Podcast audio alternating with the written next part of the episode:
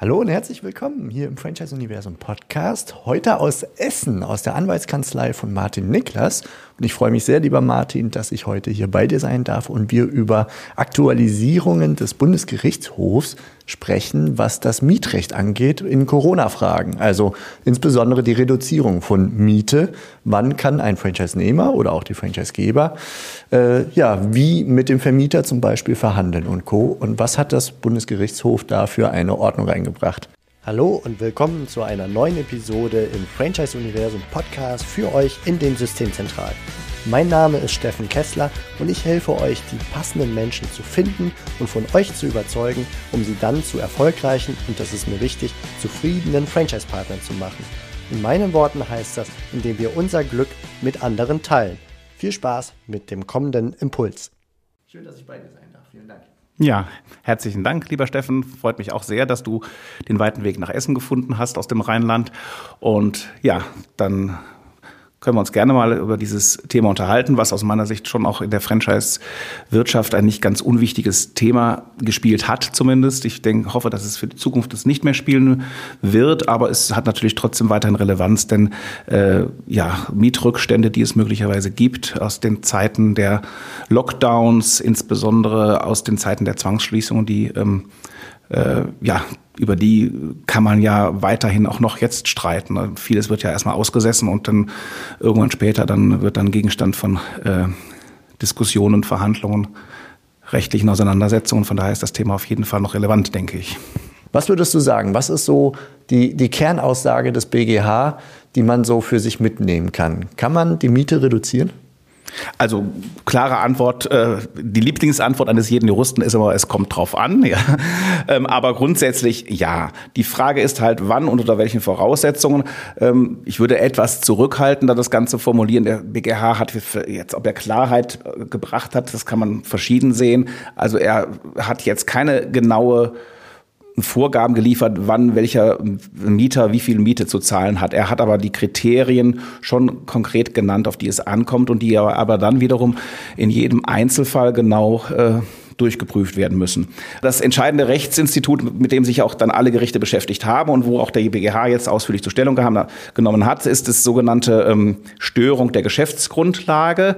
Ähm, das findet man in Paragraph 313 BGB. Ähm, das besagt ähm, quasi, man schaut, ähm, von was sind zwei Parteien, als sie einen Vertrag abgeschlossen haben, ausgegangen, von welchen Rahmenbedingungen.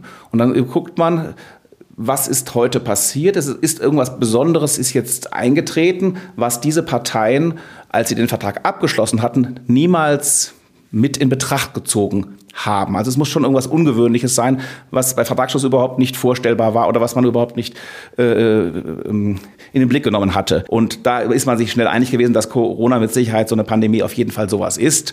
Und ähm, äh, gibt es aber jetzt drei ähm, äh, drei sogenannte Elemente, die erfüllt sein müssen, damit man möglicherweise ein Recht auf Anpassung so eines Mietvertrages hat. Also entweder das heißt entweder, dass man keine Miete zahlen muss oder weniger Miete zahlen muss ähm, entweder muss, erstens muss es diese besonderen Umstand geben, der halt überhaupt nicht vorhersehbar war. Den, zweitens, das ist, sogar, das, ist das reale Element, da gibt es das hypothetische Element. Man muss sagt quasi, wenn beide Parteien das gewusst hätten, dass sowas kommen könnte, dann hätten sie beide in den Vertrag eine entsprechende Regelung eingebaut, die dieses äh, mögliche Eintreffen eines solchen Ereignisses berücksichtigt. Ne? Also das heißt, beide Parteien, es muss sich um etwas, man muss quasi sagen, hypothetisch hätten die Parteien das irgendwie versucht zu berücksichtigen. Ne? Das ist natürlich ja, schwierig zu fassen auch immer. Hätte, hätte Fahrradkette. Ganz genau richtig.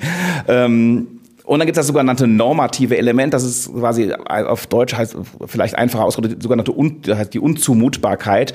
Äh, also selbst wenn man sagt, die Geschäftsgrundlage ist derart gestört und es ist alles anders gekommen, als äh, wir uns das damals vorgestellt hätten. Und wenn wir das gewusst hätten, hätten wir den Vertrag auch anders gemacht. Dann muss aber zusätzlich noch hinzukommen, dass es für den Mieter in diesem Falle unzumutbar ist, an dem Vertrag, so wie er auf dem Papier steht, weiterhin festgehalten zu werden. Ja, was heißt das jetzt unzumutbar? Das sind, das sind jetzt die verschiedenen Kriterien, mit denen sich dann auch die äh, Rechtsprechung beschäftigt hat. Was, aus, was völlig außen vor blieb, sind auf jeden Fall die Fälle, wo es überhaupt keine Geschäftsschließungen gab, wo einfach aber einfach die Umsätze grundsätzlich wegen Corona eingebrochen sind. Das, äh, diese Fälle werden von der Rechtsprechung überhaupt erst gar nicht behandelt und da gibt es auch keine, keine äh, Verfahren, so viel ich, soweit ich weiß, weil damit wird man wahrscheinlich nicht durchkommen. Es, das wirklich das einschneidende Erlebnis war wirklich diese Zwangsschließung in, in, für viele, äh, also für Einzelhandel und für, für Gastronomie in, in Phasen der, ähm, der Corona-Pandemie. Und ähm, also allgemeine Umsatzeinbrüche kommen da jetzt nicht als, als Grund für Störung der Geschäftsgrundlage in Betracht. Ähm, ja, das Entscheidende ist halt immer, dass man sagt, ähm, der entscheidende Begriff ist immer die, diese Risikozuweisung. Wer muss, wer hat das Risiko, dass man erfolgreich so ein Geschäft betreibt, in den Räumlichkeiten zu tragen? Sagt man, das grundsätzlich ist das das Risiko des Mieters. Der Vermieter vermietet die Räumlichkeiten, ist schön und gut, aber der Mieter hat dieses Risiko zu tragen. Und das ist im Grunde das unternehmerische Risiko. Genau. Und dann irgendwann, äh, genau, das ist das allgemeine unternehmerische Risiko, was man zu tragen hat. Das hat der Vermieter, dann kann das eigentlich egal sein. Aber hier sagt man halt, das ist ein so, ein so äh, unvorhersehbares Ereignis, dass man sagt, das Risiko ist eigentlich, dass da plötzlich alles geschlossen wird. Das ist ein Risiko, was über das normale Betriebsrisiko oder unternehmerische Risiko hinausgeht, wo man sagt, das Risiko muss irgendwie vielleicht auch nicht eindeutig äh, nur dem Mieter zugewiesen werden, sondern vielleicht dem Mieter und dem Vermieter. Und auf dieser Grundlage sind dann auch die Gericht, ersten Gerichtsurteile ergangen. Also es gab dann erst die Landgerichtsurteile, dann gab es die ersten Oberlandesgerichtsurteile. Und ähm, ja, da, da, ich versuche mal zwei, drei verschiedene Varianten, die, da, äh, die es da so gab, äh, zu skizzieren. Dann gab es einmal die Gerichte, die sagten, okay, das Risiko kann nicht eindeutig dem Mieter zugewiesen werden, also machen wir 50-50. Ja, ohne nähere Begründung sagten die, okay, wenn wegen Corona geschlossen werden musste, dann muss der Mieter halt nur 50 Prozent der Miete zahlen, dann haben beide Parteien das, das Risiko, was sich hier realisiert hat, ähm, quasi teilen sie sich sozusagen dann beide. Ähm, dann gab es manche Gerichte, die dann halt zusätzlich noch etwas ernster das, dieses normative Element, dieses äh, Kriterium der Unzumutbarkeit in den Blick genommen haben. Die haben halt gesagt, ja, das muss also völlig unzumutbar für den Mieter sein und das ist es nur dann, wenn der Mieter quasi in seiner Existenz gefährdet ist. Und wir haben gesagt, nur wenn eine Existenzgefährdung des Mieters vorliegt, oder wenn eine Existenzgefährdung droht für den Fall, dass er die Miete die ganze Zeit voll zahlen muss, dann äh, kommt eine Anpassung des Mietvertrages in Betracht. Wie viel, ob das dann wieder 50-50 sind oder anderes, das ist dann die nächste Frage. Das waren die anderen Gerichte. Also die einen Gerichte pauschal 50-50, die anderen Gerichte sagten, äh, Existenzgefährdung muss vorliegen. Dann gibt's noch, gab es noch ein sehr spannendes, fand ich zumindest ein sehr spannendes und ausführliches Urteil äh, des Landgerichts München I. Zum, das war zum Thema C und A. Äh, da hat ein Richter ganz genau geschaut, ähm, wo dann da die, aus, im Rahmen dieses Kriteriums der Unzumutbarkeit, welche Nachteile denn wirklich jetzt alle entstanden seien. Die haben gesagt, okay, die mussten schließen, aber dafür konnten sie auch Personal sparen. Da haben sie wieder, das musste wieder gegengerechnet werden.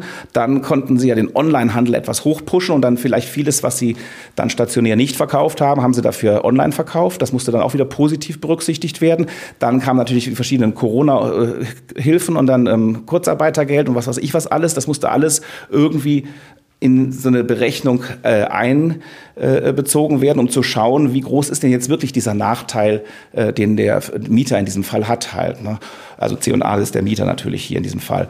Und ähm, dann hat auch das äh, Landgericht in München gesagt, auch ähm, ja, es kommt aber ähm, einmal auf diese Existenzgefährdung an und die gibt's bei C und A nicht, weil ähm, es geht ja hier nur um ein oder zwei Mieten und die hätten die sich ja auch, wenn sie ein, ein, ein gut äh, arbeitendes Wirtschaftsunternehmen sind, hätten sie ja auch mal so ein bisschen, äh, so, so viele Reserven hätte man ja auf jeden Fall haben müssen oder hat man zu haben. Also es ist ja mit Sicherheit keine Existenzgefährdung ähm, vorhanden. Und sie haben auch äh, sich, das Gericht in München hat auch gesagt, ähm, es kommt nicht auf den einzelnen Standort an, sondern es kommt auf den ganzen Konzern an. Das heißt, wenn an einem Standort geschlossen wird, und dann heißt das ja nicht, dass das ganze Unternehmen dann irgendwie schlecht in der Schieflage sich befindet, sondern das, da hätte C&A dann ausführlich erläutern müssen, dass das ganze Unternehmen, dass es denn überall schlecht geht und dass die alle geschlossen sind. Klar, die waren natürlich zeitweise alle geschlossen, aber das hätte, also diese, diese Existenzgefährdung und diese wirtschaftliche ähm, Schieflage, die muss quasi, da muss man das gesamte Unternehmen halt betrachten und nicht den einzelnen Standort. Das waren so ein paar interessante Sachen, die das Landgericht München I gesagt hat. Und daran anschließend soll, muss man jetzt auf das BGH-Urteil schauen. Ähm, die haben im Grunde auch nicht so viel Neues gesagt, aber die haben halt gesagt, ähm, Ja, es kommt in der Tat auf diese, es, man kann nicht pauschal 50-50 sagen, das schon mal gar nicht. Es kommt schon auf diese Unzumutbarkeit an. Und dabei müssen dann in der Tat alles Mögliche berücksichtigt werden. Zum Beispiel, also wie viel Umsatzeinbrüche gab es, wie viel konnte stattdessen online verkauft werden. Also auch das, was das Münchner Gericht schon gesagt hatte. Ersparte Aufwendungen für Personalkosten, äh, gab es Corona-Hilfen. Wenn die zurückgezahlt werden mussten, dann blieben die neutral, weil sie ja dann nicht dauerhaft äh, zählen. Aber wenn sie dauerhaft gewährt wurden, dann müssen sie berücksichtigt werden. Kurzarbeit, wie gesagt, das hatte ich eben alles schon gesagt. Und sie haben gesagt, es kommt nicht auf den Konzern oder auf das Gesamtunternehmen an, sondern es muss bei dieser, bei dieser, bei dieser Eingriff in den, in den einzelnen Mietvertrag, der ja quasi stattfindet, diesem nachträglichen Angriff, kommt es nur auf diesen konkreten Standort an. Es kommt also nicht darauf an, ob das Unternehmen ganz viel Geld woanders hat und woanders viel mehr Geld macht, sondern es kommt darauf an, ob dieser konkrete Standort als solcher äh, wirtschaftlich sozusagen da in Schieflage möglicherweise geraten ist. Also das heißt, äh, man muss sich also nicht entgegenhalten lassen, dass das Unternehmen insgesamt ja äh, woanders dann äh, dafür irgendwie einen Plus gemacht hat oder so. Das ist das eine, was das BGH ganz klar gesagt hat. Was interessant ist halt, komme ich auch gleich zurück, gerade auch für Franchise-Systeme, denke ich. Und das zweite ist, ähm, es muss für diese Unzumutbarkeit keine Existenzgefährdung vorliegen. Also es muss nicht, was immer das auch heißt, was Existenzgefährdung ist, genau, ja, aber es muss nicht so dramatisch sein, dass ich sonst äh, äh, pleite gehe oder Insolvenz anmelden muss, sondern es muss halt nur unzumutbare Nachteile sein, was immer das auch ist. BGH hat nur Vorgaben gemacht, was muss alles berücksichtigt werden, worauf kommt es an, worauf kommt es nicht an und ähm, dann ähm, muss jetzt das Oberlandesgericht Dresden sich damit beschäftigen und die, konkret die Frage klären, ist da jetzt nun ähm, Miete zu zahlen und wenn ja, wie viel halt. Ne? Das ist so die, die das BGH-Urteil. Dann haben wir jetzt im konkreten Franchising ja zwei relevante Fälle, denke ich, wo es äh, wo man das jetzt mal übersetzen kann. Das eine ist einfach der einzelne Franchise-Nehmer. Was kann er jetzt konkret tun im Gespräch mit den Vermietern beispielsweise mit Blick auf die letzten zwei Jahre insbesondere? Und die andere Geschichte, die ja sehr spannend ist, ist natürlich der Franchise-Geber, der ja nicht selten selber viele Immobilien gemietet hat, um sie an die Franchise-Nehmer weiter zu vermieten. Und was bedeutet dieses, insbesondere glaube ich, der Konzernpart dieses Urteils, was bedeutet das für die? Ja, zunächst einmal hat das Ganze ja nicht so viel mit Franchising zu tun, außer dem, was du gerade sagst, der Hilf möglichen Hilfestellung durch die Systemzentrale. Zunächst mal ist der Franchise-Nehmer ja ganz normaler Mieter, wie jeder andere auch. Und ähm, es ist immer besser, eine Verhandlungslösung zu finden. Und ich denke, es ist auch, wäre vielleicht wichtig, ähm, wenn hier quasi noch offene Mieten im Raum stehen, das ist ja aber die Voraussetzung, äh, dann denke ich, sollte er auf jeden Fall proaktiv auf den Vermieter zugehen und versuchen, da äh, eine Lösung zu finden, eine einvernehmliche Lösung. Ähm, das BGH-Urteil hat zwar den Vorteil, dass es ähm, klare Kriterien äh, festgezurrt hat, sozusagen, aber es ist dennoch nicht, äh, sagt nicht ganz eindeutig, jeder Mieter hat so und so viel Prozent Miete zu zahlen, sondern es, ähm, es bleibt für beide Parteien letztlich ungewiss, wie so ein Prozess ausgehen würde.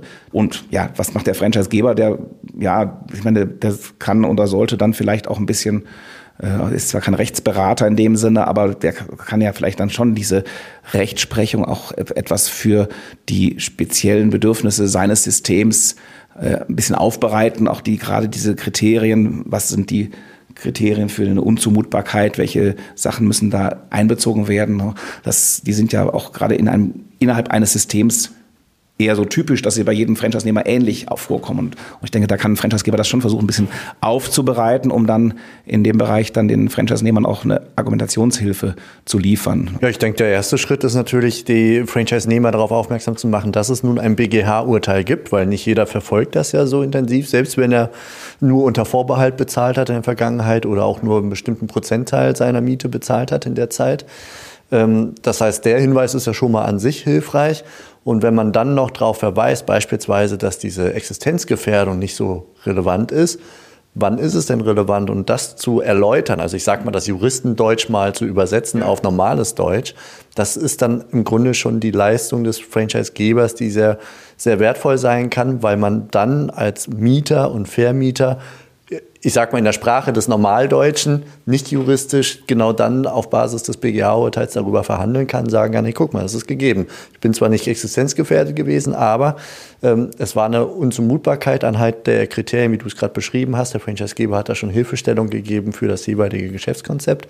Und dann kann man auf Basis dessen ist der, wäre ja das Ziel, der Franchise-Nehmer ist besser vorbereitet auf das Gespräch als der Vermieter der Immobilie. Genau. Und dann ja. Könnte man mehr punkten. Ja, genau. Und kann natürlich dann sogar, das Ganze kann dann natürlich noch äh, eine Stufe weitergehen äh, wenn ein Franchisegeber zum Beispiel äh, oder wenn die Franchise-Standorte hauptsächlich irgendwie in Einkaufszentren sind, kann es natürlich auch eventuell je nach Konstellation sinnvoll sein, wenn der Franchisegeber selbst vielleicht für die Franchise-Nehmer dann einheitlich versucht, äh, eine Lösung zu finden halt. Ja. Dann drehen wir jetzt den Spieß einmal um und gucken auf den Franchisegeber. In der typischen Konstellation gibt es ja doch immer wieder, dass so ein Franchisegeber so ein, so ein Power-Mieter ist, der wirklich viele Immobilien auf einen Schlag gemietet hat und die dann im Zweifelsfall weitervermietet. Ähm, was bedeutet dieses Urteil für ihn? Manche Franchisegeber haben ja auch versucht, sich ein bisschen so äh, in der Argumentation zumindest aus der Affäre zu ziehen, in dieser Phase der Ungewissheit, wenn es gerade um solche Stufen-Mietverhältnisse gibt. Also Immobilieneigentümer, Franchisegeber ist äh, Mieter und dann Untervermieter und der Franchise-Nehmer ist Untermieter. Ähm, dann gab es natürlich auch häufig die Argumentation von Franchise-Gebern, die sagten, ja gut, das, wir, die Miete läuft ja quasi nur durch bei uns. Die läuft ja vom, vom ähm, Franchise-Nehmer über unser Konto, manchmal sogar direkt, äh, nicht übers Konto direkt, aber formal über unseren Vertrag direkt zum Immobilieneigentümer. Wir sind ja nur Durchgangsstation, wir haben mit dem Ganzen ja gar nichts am Hut. Aber da muss man natürlich sagen, diese beiden Mietverhältnisse, Hauptmietvertrag zwischen Immobilieneigentümer und Franchisegeber, Franchisegeber und das andere Mietverhältnis zwischen Franchisegeber und Franchisenehmer sind rechtlich zwei völlig selbstständige und unabhängige Mietverträge. Das heißt also, es kommt bei diesen Fragen der Unzumutbarkeit und ähm, Existenzgefährdung, sowas kommt es immer auf das konkrete Mietverhältnis an. Das heißt also, der Franchisegeber kann nicht sagen, meine Franchisenehmer sind in der Existenzgefährdet, sondern der Franchisegeber muss sagen, ich bin in der Existenzgefährdet oder ich habe das Problem äh, mit äh, dem Mietvertrag mit dir, lieber Immobilieneigentümer und kann also nicht auf seinen Franchisenehmer verweisen. Ne? Aber wenn ich das richtig ja. raushöre, Zuhörer heißt das ja im Umkehrschluss, wenn der Franchisegeber selber gar nicht so bedroht ist, hat er eine schlechte Verhandlungsposition womöglich gegenüber dem Vermieter, ja. aber der Franchise-Nehmer wiederum könnte eine gute Verhandlungsposition gegenüber dem Franchisegeber ja, haben, oder? Ja, also, äh, es kommt eben auf den erstens nicht auf die Existenzgefährdung an, also der Franchisegeber muss um gegenüber dem Vermieter zu argumentieren, gerade nicht existenzgefährdet sein. Es muss nur dieses konkret bezüglich dieses einen Mietverhältnisses für ihn unzumutbar sein, die volle Miete zu zahlen. Und bei dieser Unzumutbarkeit, die keine Existenzgefährdung bedeutet, kann es dann plötzlich sehr wohl wieder eine Rolle spielen, ob an dem konkreten Standort vielleicht dieser eine Franchise-Nehmer jetzt völlig äh, äh, wirtschaftlich äh, da niederliegt und keine Miete mehr an den Franchisegeber zahlt. Ne? Genau, weil der Franchisegeber auch gar keine Chance sieht, von dem jemals die Miete dafür zu bekommen. Ja, also dann kann man schon sagen, bezüglich dieses einen Standortes, wenn man die isoliert betrachtet, ist es für den Franchisegeber eben sehr wohl unzumutbar, wenn das äh, Mietverhältnis in vollem Umfang aufrechterhalten bleibt. Ne? Und dann kann man eben doch sagen, dass, dass der Franchisegeber da durchaus bessere Chancen gegenüber dem Vermieter hat. Mhm. Oh, das ist schon eine spannende Kehrtwende, gerade für den Fall Franchising dann. Denke ich schon, dass das fürs Franchising nicht uninteressant war, dieses Urteil auf jeden Fall. Ne? Okay, super. Lieber Martin, vielen Dank, dass du uns das BGH-Urteil sortiert hast und äh, dass wir das mal aufs Franchising dann auch übersetzen konnten. Ich hoffe, für euch da draußen war es spannend und interessant, da ähm, das mal ja, einfach übersetzt zu bekommen. Ich glaube, das ist sehr hilfreich. Und ja, alles Gute dir, lieber Martin, euch da draußen. Und wenn man dich erreichen möchte, Rechtsanwalt Martin Niklas bei uns im Franchise-Universum einfach mal eingeben bei den Experten, dann werdet ihr auch fündig.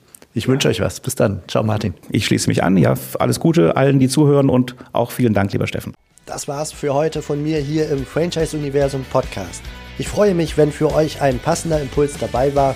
Und wenn ja, dann leitet ihn gerne an eure Kollegen innerhalb der Systemzentrale weiter. Und ganz besonders Empfehlt sehr gerne diesen Podcast an eure befreundeten Franchisegeber und Franchise-Manager, denn es ist natürlich noch lang nicht jeder in der Podcast-Welt angekommen. Und sehr gerne hinterlasst mir eine nette Bewertung auf iTunes. Das hilft mir, diesen kleinen Nischen-Podcast für die Franchise-Wirtschaft leichter auffindbar zu machen. Ich wünsche euch eine gute Zeit, teilt euer Glück, euer Wissen, euren Erfolg mit euren Franchise-Partnern. In diesem Sinne macht es gut, bis zur nächsten Episode. Ciao.